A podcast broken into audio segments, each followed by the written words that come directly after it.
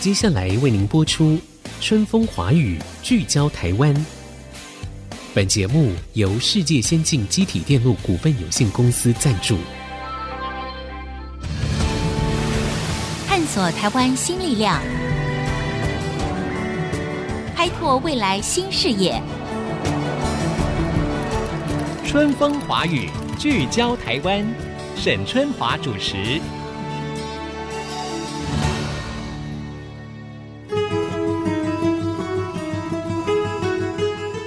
Hello，大家好，欢迎收听《春风华语》，聚焦台湾，我是沈春华。那祝大家呢，在新的一个星期里面呢，顺心如意。近年来啊，台湾其实掀起了一股水上运动的这个热潮，而且你知道吗？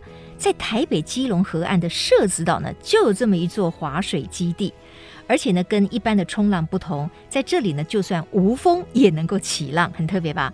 那今天呢，在我们节目现场的呢，就是有划水女王称号的李伟山 Sammy。比较特别的了哈，我觉得是因为他之前其实他是在金融业服务，那金融业的薪水我们都认为都相当高啊，对不对？而且还是非常有升迁的管道嘛。可是呢，他放弃了这个金饭碗，全心投入了划水事业。他为什么这么热爱这个划水啊？他如何打造出基隆河岸边的划水王国呢？你也想要体验乘风破浪的快感吗？那我们来欢迎嘻嘻哈哈划水学校的创办人李伟山，Sammy 你好。嗨，大家好，我是 Sammy。哎，Hello，今天呢，这个伟山一走进来啊，我就发现哇，这个这运动员，这个划水女王跟我们就是不一 样啊。第一个，她看起来就是非常的健康，而且皮肤很紧致。啊，今天穿的一个短到不能再短的短裤，你是刚从划水那边回来是吧？对，从场地那边回来，然后嗯哼我还带我女儿去上游泳课，她十一个月。十一个月就可以上游泳课，对我跟她说，我给你十四年的时间，你要变成 Junior 的 Champion。哦压力好大！这个妈妈在我还不到一岁的时候，就让我要赢得世界冠军呢、哇，好十，四年很久了，十哎可四以年可很以久，可对以。对对。不过家学渊源，有这么棒的妈妈哈， 当然我觉得她的机会是非常非常大的。好，Sammy，我知道其实你从小就很熟悉水性，你也是在很小的时候你就发现了你对于游泳啊各方面的这些水上的运动呢非常的喜欢哈。你要不要说一下，你好像在很小的时候就成为一个海浪救生员啊呐、对，其实我们救生系统有很多种。那那时候呢，我其实，在游泳池游泳就被邀请去海浪救生考救生员，很小，十三岁。嗯，然后都跟着大人一起去海边救生，是在海洋练救生哦，不是游泳池而已哦。嗯那我就很幸运，我就是好像全班就只有两三个过吧，那时嗯候有好几十个人，那我就过了。但是执行长告诉我说要。长大成人才能领证， 对啊，你当时十三岁啊，你成为一个救生员，谁敢被你救啊？看到一个小不隆咚的，对不对？对，但是我真的考过了，那时候对有考很厉害五我十米的潜泳，是我就一次就憋一口气，然后硬要就是意志力还算蛮坚强的，对就把它考过了。所以我，我后来快要十七岁要升十八岁的时候，我有再去考一次，哦真真正拿到一个执照这样。 OK，我觉得真的很厉害，因为他刚才说的是海浪救生员哦，对不是在游泳池里面的、哦，海浪里面的就是可能是什么什么流啊，千变万化，对不对？对对对当然，它的危险性相对很高嘛，对，所以他在十三岁的时候，Sammy 他就考过了，哦好，但是因为年纪太小，人家不肯发证给 他，所以呢，他在稍微大了一点以后呢，又去考过了一次哈，很厉害。那好像父母亲对你影响也是蛮深的，对，那从那个时候开始，我几乎每一个礼拜就在海边，嗯直到现在。那只是改到河边。那父母亲对我影响很深，是他们很开放我去做每一件我喜欢的事情。嗯嗯嗯，OK，他们好像自己也很热爱水上运动吗？对对对，我父亲也很喜欢水上运动，然嗯后他也带我去潜水，所以我接触非常非常多的水上运动，所以嗯我很小的时候就有概念哦，水上运动是哪一回事？嗯那在我很小，我说十三岁的时候，那个时候参加海浪救生总会的一个训练，嗯那个时候就有我们比较成年的一些同学，他说我们要去乌石港跟蜜月湾开冲浪店，嗯，那时候一哇家都没有。哦，OK，我们就跟着他到乌石港蜜月湾去看冲浪店。我想说，这里怎么有办法做生意？嗯哼，我们家小时候做生意，我还是有点生有点意概头念，对，嗯那这个要做几年啊？所以我的头脑里面就是，哦，一个运动的兴起，原来他要推十五二十年。嗯所以现在蜜月湾，你看一去那么多人，对对对，那完全不能想象当年你看到的时候就是只有一间，对，就就一间，对不对？ 好，然后人数是寥寥可数，对不对没有水，没有电嗯，嗯然后没有刺激。 o k 对所以很多事情要做好，其实是需要花时间的。对，我啊觉你得老天爷就是安排了，我看到了很多东西，嗯然后帮助我们后面的一些故事。嗯，不过比较特别的哈，就像我在开场讲的，其实你原来是在金融界服务，哎，对，其实金融界很多人都挤破头也想要进去啊，它也可以是一个很有发挥的，收入应该也是很优渥的一个行业对。那你怎么会，既然都进了金融界了，怎么还会想说，哎，我再去圆我的划水梦呢？哎、我觉得其实我们都没有那么多的计划要去做这一件事情。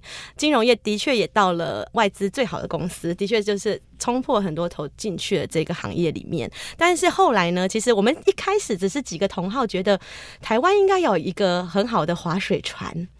那我们在训练的时候，其实我们出国比赛成绩没有很好的时候，国外的老师就会跟我讲说：“你们在比赛车，你都用卡车在台湾练习嗯，怎么得名？”嗯所以我那时候心中就有一个梦想，就是当我有钱的时候，我们要买一个正规的划水船哎。，什么叫做划水船？它跟一般的快艇有什么两样？呃，不一样，因为它造浪嘛，嗯所以第一个它的船型、它的机械功能跟它压水的能力、吨数都不一样，嗯马力也不一样。 OK，那我们平常就是用小船，嗯那种动力小艇，很小的船。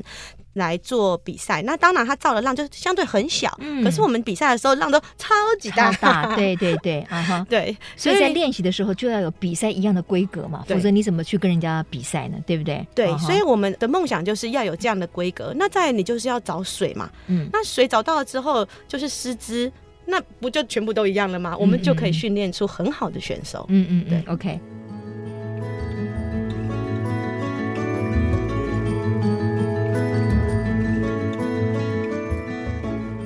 所以那个时候是你的一个想法，就是你心中一直有那个运动家的这种梦想啦。嗯所以你在金融业服务了几年之后，就毅然决然的离开了金融业，然后投身这个划水事业。嗯，十一、年，哦，你也做了十一年呐、对，哎，那这样子你起步没有算很早哎、对啊，哇，那很厉害耶！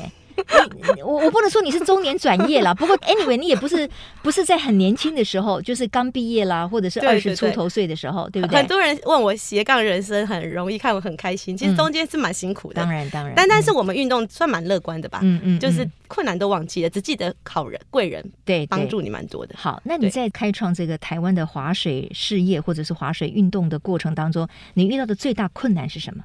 啊，我知道。其实我很长的时间在这个很正规的商业行为，就是社会化了。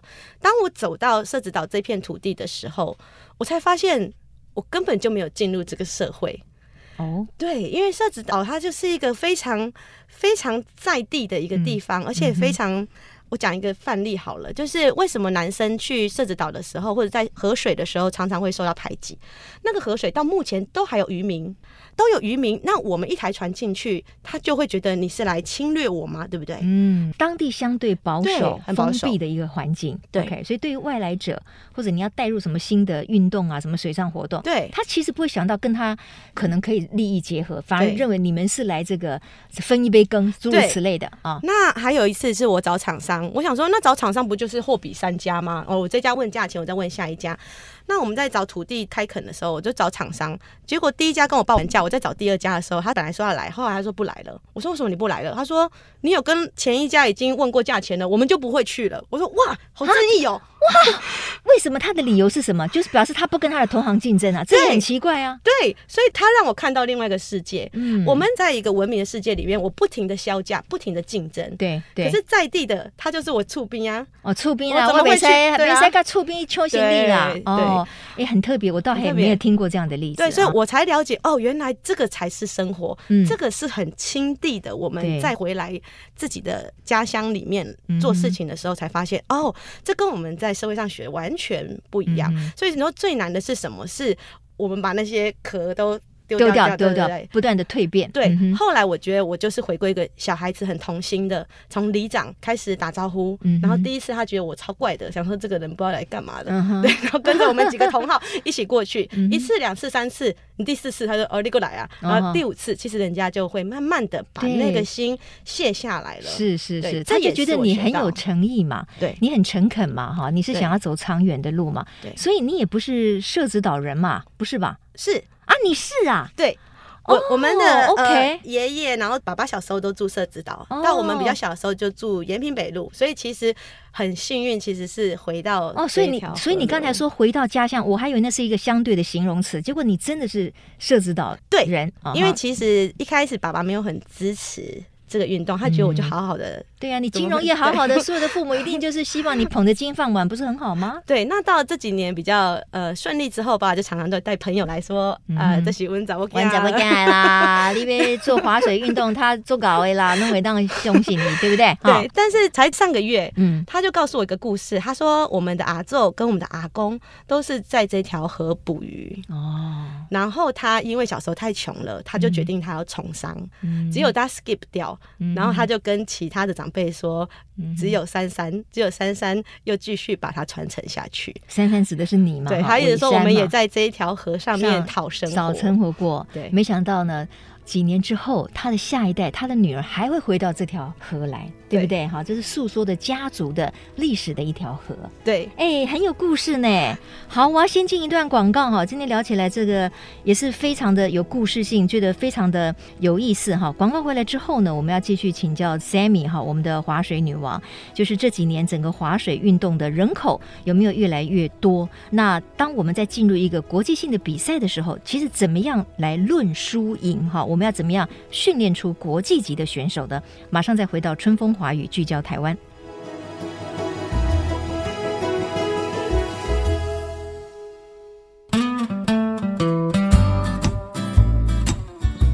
各位听众，欢迎回到春风华语，聚焦台湾。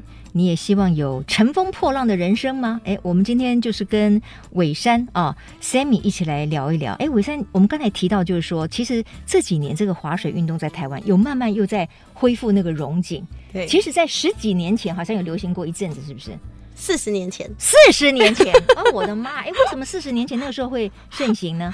因为四十年前有救国团，然后我们的前前理事长他非常就像我一样热情。哦，对，所以他们救国团带了上千人，每一嗯个暑假，对，对，不过那个时候就是天然的浪嘛，还是有快艇在前快面的艇，可是只有几匹马力。哦，不是你专业的刚才说的那 种。对，就是你划的时候，那个船会歪掉，很小台，很小 台。哦，OK，对那那个时候，尤其是在救国团的系统下面，可能会吸引很多年轻的学生嘛。哈对，那后来当然慢慢的就没落了哈。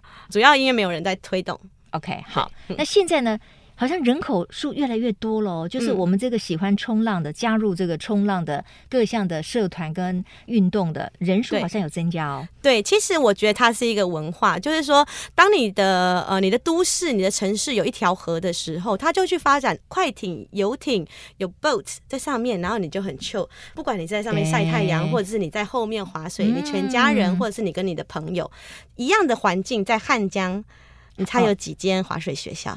汉江。又是我们最想赢的南韩吗？对，嗯，听你这个口气，应该是很多家了。那我对就随便讲这个五十家，疫情前是五百多家，天疫情后哪两百二十几 家。真的蓬 勃，非常蓬勃。它从下游到上游就是长这样子，嗯我就想说，嗯嗯那为什么我们台湾没有河可以做这件事情？是是，所以以在很多年前的时候，我就跳，想说那跳哪一条？嗯，原本也搞不清楚，以为要跳淡水河，嗯那之后才发现哦，原来城市这一条是叫基隆河，基隆河那同一个流域啦。对，那我们就跳下去，哎、没有不错想象中的脏哎、还嗯是哼蛮干净的。 OK，那这几嗯年已经变得越来越干净了。嗯嗯对嗯嗯嗯，嗯对，我觉得这个是一个，也是一个社会的演进，因为对这几年环保的意识越来越抬头嘛。嗯嗯嗯那很多人不但是净滩啊，对于河水的干不干净啊，或者是说什么工厂的污水排放啊，其实也很注意。对所以我们就会很欣喜的发现，其实有一些河川慢慢的恢复它的纯净哈，这对点是很不容易的。好，那我刚才说的一个问题就是说，我知道你想要推动这个运动嘛，对那当然这个最好就是说要激起热情，甚至他大家都有发挥的空间，有一个对舞台给他秀嘛，对所以能够送上这个国际的舞台，赢得这个奖杯就很棒了。对那怎么样能够训练出国际级的选手？好，那其实这个场地啊，我们那时候就是觉得，为什么每一年我都会很期待去呃香港、去日本、去韩国，我每一年都很期待他们那一场比赛。那我想，为什么不人家期待我们的比赛？哎，是啊，为什么 呢？对不对？为什么别人能，我们不能呢？对，不对？所以就是这个心态。后来八年前我们就开始举办台湾杯国际滑水赛，一嗯直到疫情前呢，我们就开始变成了亚洲巡回赛的其中一个站点。哦，对，所以 OK 其实是每个亚洲国家都来这边比赛。嗯嗯嗯那要比赛，你要得冠，那我就想。不就是那个船吗？那我就先买一台那个船搞定嘛。然后嗯对专业的划水船先搞一步来，哎，这个要对多少钱呢、其实还蛮贵的，那现在已经到大概六百多万一台，哇，那以前大概四百多万。那想说那就我开玩笑啊，然后来骗几个同号好了，一人出一百万。 后来发现事情没有那么简啊单，原来要创造一个基地，原来要花更多的钱，那么困难。嗯嗯那船有了之后，那不就是河吗？对，所以我们就选择基隆河跳下去了。嗯，那结束之后不就剩老师吗？对，哎，对但是你选择了一个合域之后，这个需要透过申请吧？你不能说我在这边开个站，然后我这个开始训练人，这样对不，行吧，当然不行啊，对啊，所以我们就要开始跟政府打交道，也是嗯老实讲，是我社会化的一个开始， 我觉得对我来讲很困难的一个开对始，对对对因为没有任何的政治背景嗯，那嗯去人家就觉得你超奇怪的，对不对？被丢来丢去这样子嗯嗯嗯，对嗯。那这些都满足了之后，我们其实每一年都请世界冠军来台教技巧，然后我们自己去考国际证照，那全部都一样了，那就只差选手。嗯，对，OK，、嗯好。哎，你刚才说你们会邀请很多国际冠军的选手到台湾来对啊，那这个不是也要花很多钱吗？那你们的没错经费都从哪里来？其实我有一次我自己那时候我在上班，然后我划水。我为什么喜欢划水？就是金融业不是压力很大嘛对，我一对嗯早六点多我就去划水，那摔一摔之后就觉得没有舒比这压个更困难的事情了， 对对对所以整天都很开心。所以我每次都是保持很开心在上班。嗯那我就筹了一笔钱去 Orlando 这个叫做划水的圣地天堂。哇哦天去堂，学，我这一趟真的花了好多钱哦、不到一个月花了四十几万。嗯那我想说，那我有这个能力花这个钱，那别人有办法吗？嗯所以那我就想说，那我一个人出去四十几万，干嘛不把四十几万把那个人叫进来？嗯，那大家不让是就大家可以对去呃 share，、共可能享，就二十嗯个哼人 share 一个人两万，不是就可对以学习了吗？对，就一直这样子，我们一直在做这样的行为，嗯然后之嗯后越来越多人都跟我一样厉害，还比我更厉害，嗯。一直开始去学习，所以台湾进步的很快。哇嗯哦，哎，很棒哎！虽然说我们听到 Sammy 讲的都是非常正向哈，一直都有 progress 有进展，对不对？但是这个当中当然也会有一些波折 啦，比如对你说要跟政府单位打交道啦，对申请很多啦，然后经费的来源其实都是一步一脚印哈，对没有那么简单。所以呃，你讲的这样子，其实也历经了几年了，你这整个一连串的努力，第七年快第八年了，第七年到快第八年了嘛哈对，也是要慢慢的这个走过来。那你觉得在台湾来讲哈，什么样的人可以被训练成为选手？他有没有所谓先天的条件，还是说只要他够努力，每一个人都有机会？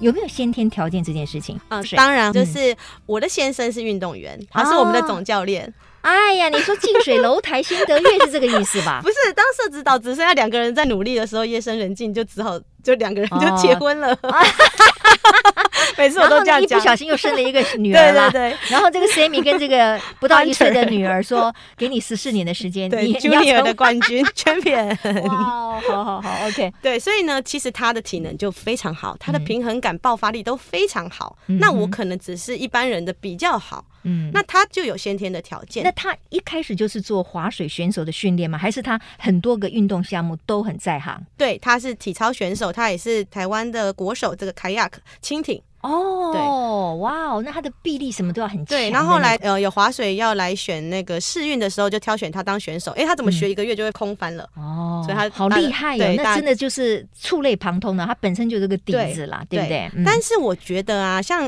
Kimberly 这个选手就非常棒，对他一直带领了三十五岁以上的学员。其实嗯对我来讲啊，一般的学员如果论平常人，二十五岁到四十岁这样子的嗯年纪，或四十五岁的年纪，其实来我觉得最厉害的都是妈妈，真的哈、真的，哎，呃他为们什么我们妈妈特别有毅力，有都不会放手，你知道？道吗？妈 妈都不会放手，啊不会放手，我们抓住了小孩，我们的手都不敢放，有 没有？对，妈妈就是在不平衡，他们都会一直一直去平衡、平衡，欸对对对他，让我看到不是天生的能力可以嗯控制一件事情，是你的意志力会你的去意志力控制一件事情。嗯所以当很多素人来学的时候，妈妈的意志力跟她那个韧性，我觉得是蛮厉害的。嗯所以为什么 Kimberly 那么厉害，获得这个世界冠军 Master 对的头衔哎、？真的也是很恭喜这个 Kimberly，我觉得也是非常不简单。对尤其她现在已经也是妈妈了嘛，对不对对好对，OK。然后她，你说她每天练习呀、对啊，她就是目标做一个职业选手咯，一个专门的选手咯。他也算是工作非常多年，然后之后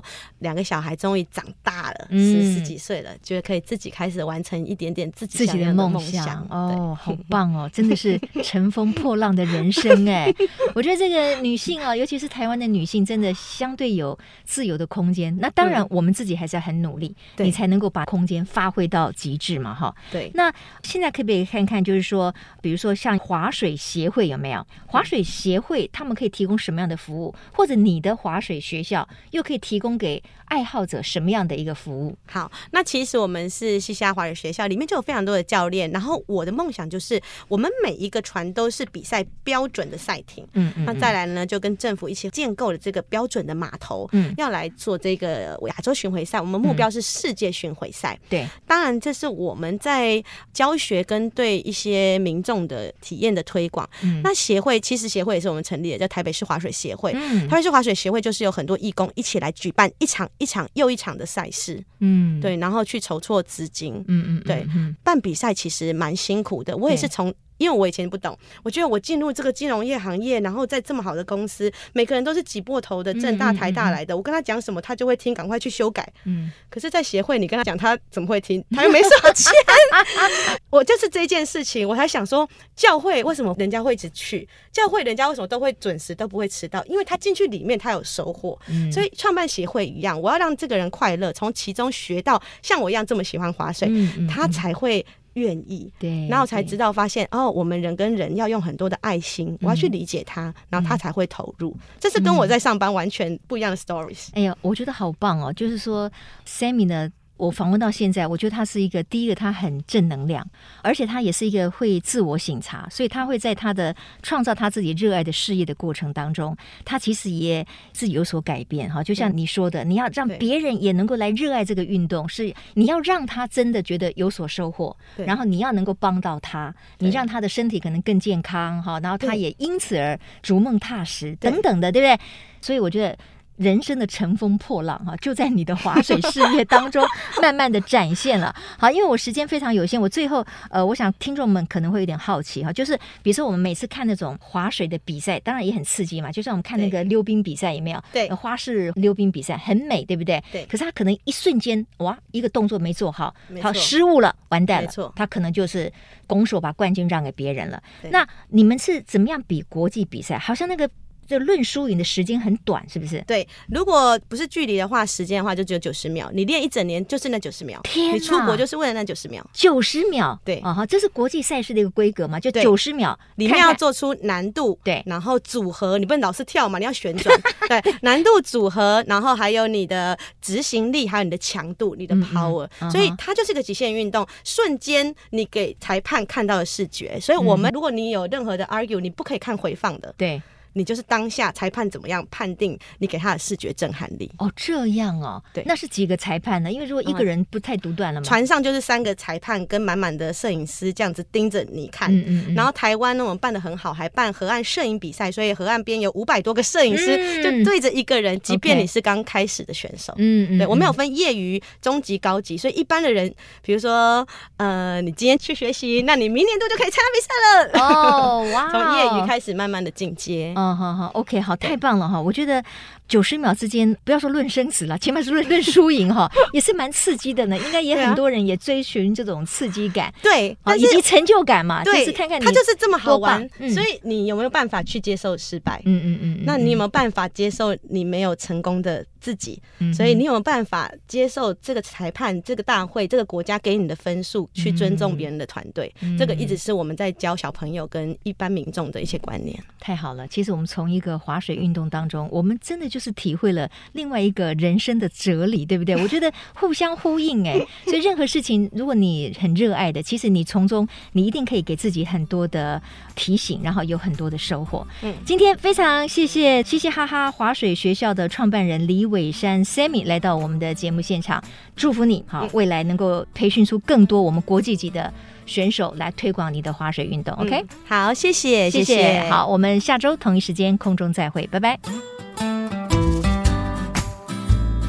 本节目由世界先进机体电路股份有限公司赞助，探索真相，开拓未来。世界先进公司与您一起聚焦台湾。